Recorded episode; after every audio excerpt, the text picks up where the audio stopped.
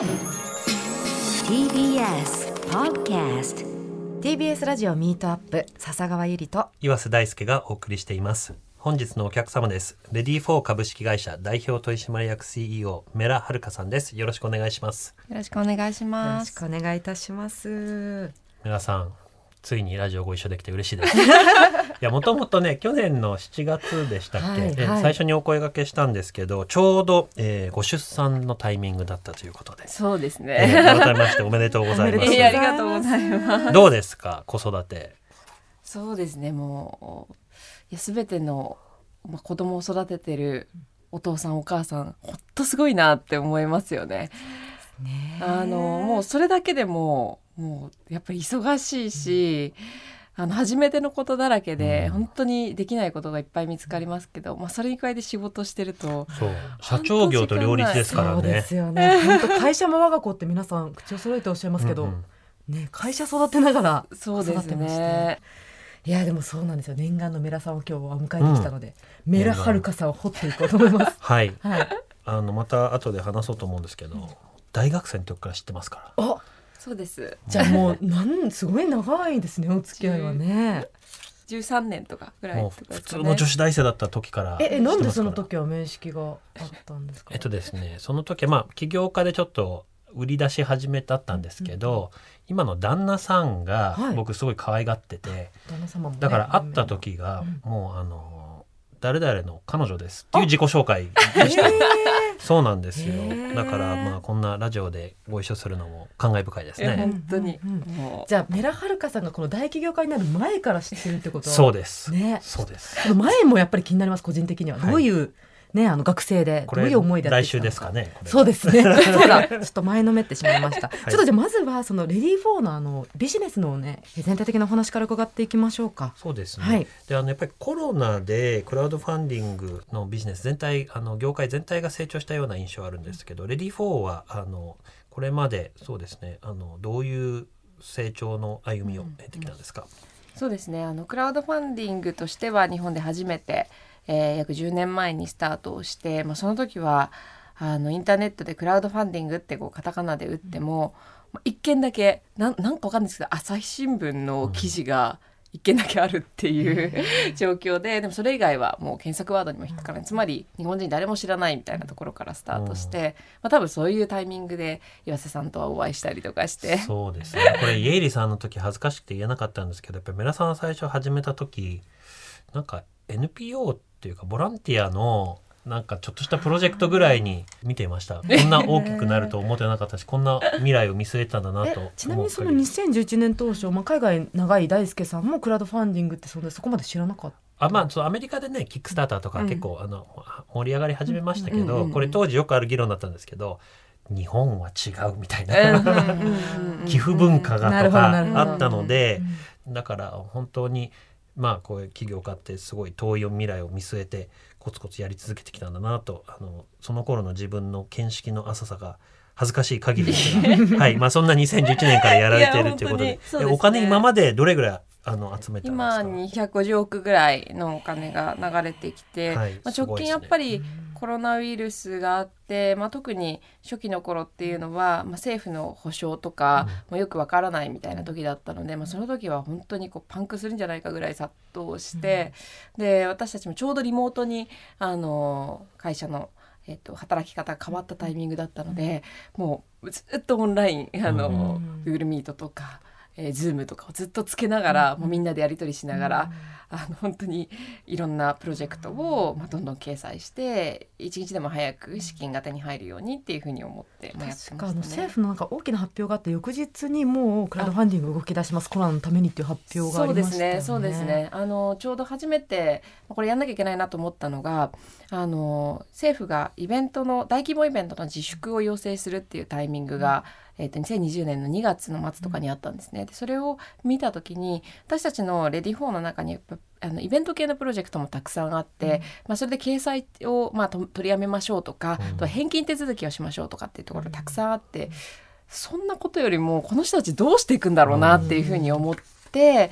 あのしかも、まあ、これから、えっと、レディー4で掲載していっいいる、まあ、例えば医療関係のプロジェクトであったりとかあとそれこそ NPO の皆さんとか、どっちかというとめちゃくちゃ忙しくなっていくだろうなと思った時に、彼らがそのまあ資金調達の心配をせずに、まあ、ともかくその社会のために前に進んでいけるような状況を、まあ、私たちはずっとそういうサービスそういうユーザーの皆さんに寄り添ってきたからこそまあともかくやらなきゃいけないよねっていうふうにまあ意思決定して、でもう今までいろんな例えばオペレーション作りとか事業を成長させるためのプランとかいろいろあるわけじゃないですか。でもそういうの全部捨ててともかく今のこのコロナの状況を乗り切りユーザーさんに喜んでもらうことだけを考えて、この半年乗り切りましょうみたいに、まあ、全社に言って、ででもすごくそれは良かったことでやっぱりメンバー一人一人がじゃあ例えばもうあの最初の時って、まあ、あのそれこそ自分がイベントを大好きだとかアーティスト大好きだとかうん。舞台大好きだみんなそれぞれ思いをはい。あの会社のメンバー持ってるんですけど、メンバー一人一人があのうちの近くの飲食店困ってるんだけど何かしてあげられないかなとか、そういうあの自分の身の回りの本当に困ってる人を助けたい、そのためにレディー・フォーどう何ができるかなってことをこうどんどん上げてきてくれたんですよね。でそれはすごくこう会社としてあの大変だったけどみんなでい一致団結できたすごくいい時間だったなっていうふうに思ってます。このコロナで、うん。あの思いがけない出来事とか、予想してなかったこととかってどういうのがありました、そうですね、えっと、私たちえっとクラウドファンディングのプラットフォームってあの基本的にはそのお金を集めたい人が自分で手を挙げて必要金額っていうのとか、期間っていうのを決めてお金を集めていくって仕組みなんですけど、えーレディー4が、まあ、ある種冠になって基金っていう形をで作って自分たちがお金集めをもうしちゃってそれを、えー、しかるべき、えー人たちに配るっていうあの基金とまあ分配っていうあのあの仕組みを作ろうというふうに思って、まあ、これも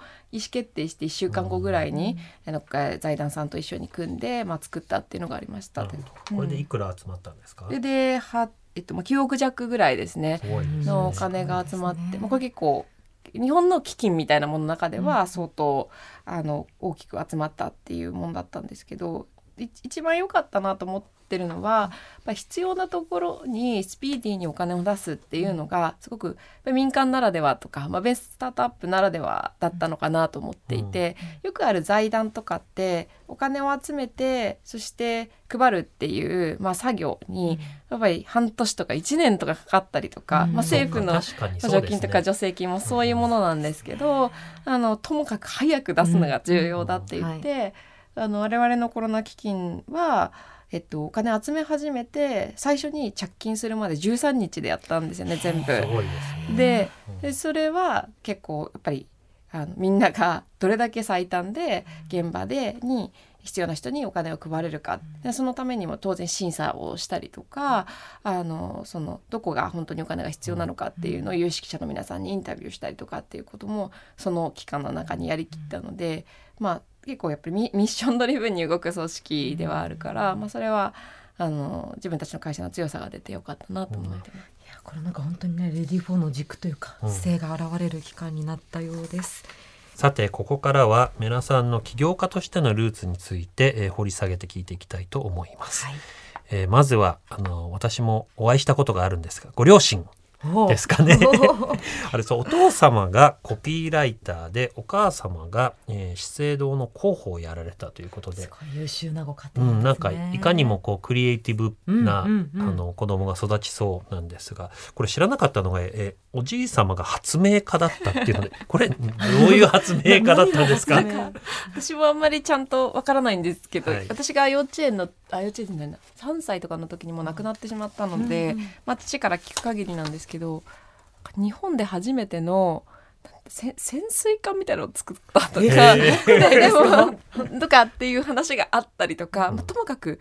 そのものが作られてから、まあ、市場で、えーまあ、そういうものがこうどんどん売られていく多分10年前とかに発明して全然うまくいかないみたいなことを多分繰り返してた、早すぎる。そう。発明家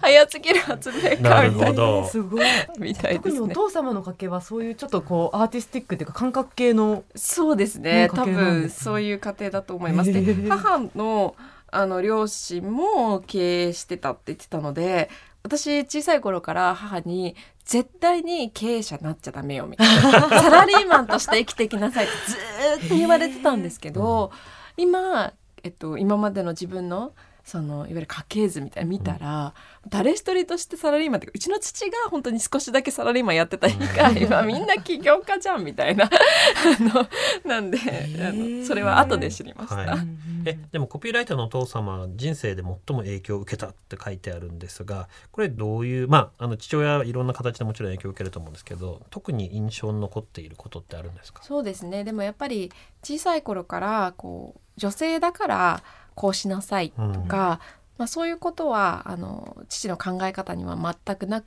て、まあ、自分であの好きなことを見つけて、あの生きていく人生がいいっていうふうにはずっと言われていたと思っていて、まあ、なので私がその大学院生の時に、まあ、レディー4を作りますとか起業しますっていうこともやっぱり一番応援してくれていたし、はい言われて一番嬉しかったのはあの自分が同じ年齢だったらパパも同じことやってたと思うっていうのを最初に言われたのでそれはこう最初って、まあ、誰もある種応援してくれる人って見つけられないし、まあ、そういう時に一番身近な人があのそう言ってくれたのは頑張ろうって思えたきっかけだったなと思います。言うのは簡単なんですけど、その女性活躍とか女性の支援とかなんかみんなやっぱり無意識のバイアスみたいのってある気がして、はい。ね、父親が娘に向かってそういうふうに言うって意外となんですかねむず難しいっていうかなんですかねみんなやっぱり女の子とか多分可愛いから女性こうでいいんだよってうん逆に言いそうだから、はい。なんですかね女性だからって一切制約なくそう育てって言ってきたお父さんもすごい偉いなって思います。ね。えでもだってゆりさんとかね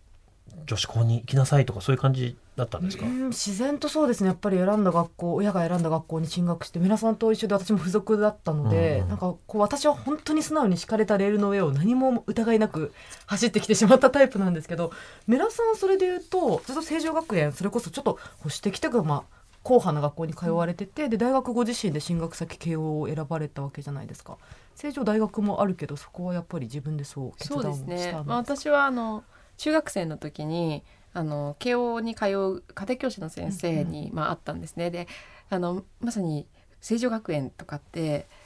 成城学園前っていう駅にあっ同て ね。幼稚園かはい。ら大学院まで同じ敷地内にあるんですよ。うん。本当に閉鎖的なところに もう全員集合みたいな状況で、あの自分の学校しかコミュニティがなかったんですよね。うんうんうんでそこで家庭教師の先生に中学生の時に会った時に私は自分の学生生活すごく楽しんでたし、あのこのままこの、まあ、ある種レールの上に、うんで生きていくんだろうなっていうことに疑いなかったんですけどその大学あの慶応に通ってた先生がもう本当楽しそうで。めちゃめちゃ楽しそうで、うんうん この人なんで楽しそうなんだろうと思った時にいやもしかしたら慶応って学校が異常に楽しいんじゃないかと思っていや何にも知らないからそんな、うううん。あの安直な答えになるんですけど、まあ、それでじゃあ私も慶応に行こうみたいになってへあのその先生が慶応の経済学部の藤田ゼミっていうところの、まあ、ゼミ長をやっていたので私も慶応の経済学部に入って藤田ゼミに入るんだって言ってうん。入って今の旦那さんと出会って結婚しました。でそこからベンチャーに関わったんですか、はい。これどういう経緯だったんですか？そうですね。でここから結構私本当に人のご縁でうん。自分の人生を、まああの生きてるなと思ってるんですけどその藤田ゼミであの藤田先生っていう、まあ、その先生が東大の大学院にもご自身通っていらっしゃって、でその大学院で、えっと、自分の師匠になった先生がなの愛弟子みたいなのが東大の AI の研究者の松尾先生で、はい。ちょうど松尾先生をスタンフォードから東大にあの戻してで東大で研究室を作るっていうタイミングだったんですよね。うんで藤田先生と松尾先生がじゃあ共同研究しましょうみたいになって、で松尾先生はその、まあ、エンジニア集団というか、はい。あのがいたんだけれどもそれを、まあ、スタンフォードにちょうどいらっしゃったのでやっぱり技術って世の中に使われないと意味がないし、やっぱりインターネットっていう世界は、まあ、それが一番早く起こる世界だから、まあ、ビジネスをどう作っていくかっていうのを一緒に考えられるような,、まあ、なんかこう共同研究しようみたいなことでちょうど松尾先生がセマンティックウェブっていうなんか技術を使って人間の関係性をなんかアルゴリズムでこう出していくみたいなことをやっていて、まあ、それをどうやったらなんかこうサービス化できるかみたいなことがトピックで、まあ、それでなんか SPYSEEっていう検索サイトをこうありました作るねっていうのをやってました。はい。あの人検索 SPYSEE そうですね。はい。もう今はな泣きだと思うんですけど、あでもねずっと不思議だったんですよ。その松尾先生っていうのが、今人工知能の分野の大家でもう大権威で。松尾豊先生、ええはい。あのもう知る人ぞ知る人ぞ知るじゃなくてもうみんな知ってる先生なんですけど、うんうんうん。多分なんか松尾先生がデビュー前というかねこれだけ大ブレイクされる前から、あのお付き合いあったということででもなんで皆さん慶応なのに東大の松尾先生と付き合いあるんだろうってずっと思ってて、だから、はいでもこれそれ藤田先生のおかげなんですね。そうですね。あのまあそこであってで松尾先生がなんで。あのもちろん技術すごく大事だけれども、まあ、それを使ってどうやってイノベーションやビジネスが生まれるかっていうことを、まあ、つまりまあ起起業家すごい大事だっていう話で,、で起業家を作っていきたいんだっていうのが、まあ、おっしゃってたことでで私は起業家っていうのは、まあ、今になってみれば、その自分のか家庭環境起業家だらけだったこととして、今は知ったんですけど、はい。その当時分からなかったので、なので起業家ってなんだろうみたいなところからスタートして、まあ、そこからあのお松尾先生に、えーまあ、それこそシリコンバレーとかも一緒に、あのい行かせていただいて、まあ、そこでいろんな起業家に出会ってなんか起業家っていうめっちゃかっこいい存在がいるんだっていう認識をしてから、まあ、そういう道に行こうそってなれ何年生ですか、大学院のいもう入った瞬間だったんで2010年とかですかあね。でシリコンバレーに行って、はい。起業家ってどういう人たちと当時あったんですか？えっとねあの日本人の人たちがまあ多かったんですけど、あのまあ、そういった方々が、まあ、自分のやりたいことを、まあ、素直に言って、まあ、それでめちゃくちゃ、まあ、億万長者になっていて、でもなんか目がすごいキラキラしてたんですよね。で私あの大学生の時に、まあ、就職活動とかも考えた時とかもあったんですけど、まあ、正直会った人会った人がそんなに自分のやりたいことを言うとか、それでなんかキラキラしてる人見たことがなくって、まあ、それの結構違和感もあってあの就職するっていうことをやめていたのもあったので、こんなにキラキラしたあの人たちがいる、まあ、この起業っていう世界はもうものすごく面白いかもしれないって思ったのとあとちょうど行ったタイミングが結構よくって、まあ、こうスティーブ・ジョブズとかがアップルに普通にいるとか、な、まあ何年頃ですか？2010年ですね。でマーク・ザッカーバーグがフェイスブックでランチしてるとかみたいなのでこう私にとっても知ってる有名人が なんか当たり前にえそこにいるみたいなのでシリコンバレーすごいみたいになって、まあ、そこから結構好きになった結構大学時代とか学生時代にきちんとその起業家っていうなんとなくの自分の中のイメージが出来上がってたそうですね。早くそれ知れたのはすごく自分にとっては良かったと思います。それでスタンフォード大学にも短期留学なさって。そうですね、はい。はい、まあそのあのシリコンバレーに行った時にスティーブ・ジョブズとかマーク・ザッカーバーグとかそこにいるみたいな。この環境最高だなと思って、そこに少し留学したいなと思って。いや大輔さんなんか今でさえメラさんって今もキラキラしてるじゃないですか目が、はい。当時の学生のメラさん想像したらもう目がキラキラだったんだろうなってちょっと今。もうちょっとギャルっぽかったあそうなんですね。そうですね。そうまさにそうですいやいやいやそうなんですか。ちょっと来週もですねさらにメラはるかさんに迫っていこうと思いますということでレディーフォー株式会社代表取締役 CEO メラはるかさん今週もありがとうございました。ありがとうございました。ありがとうございました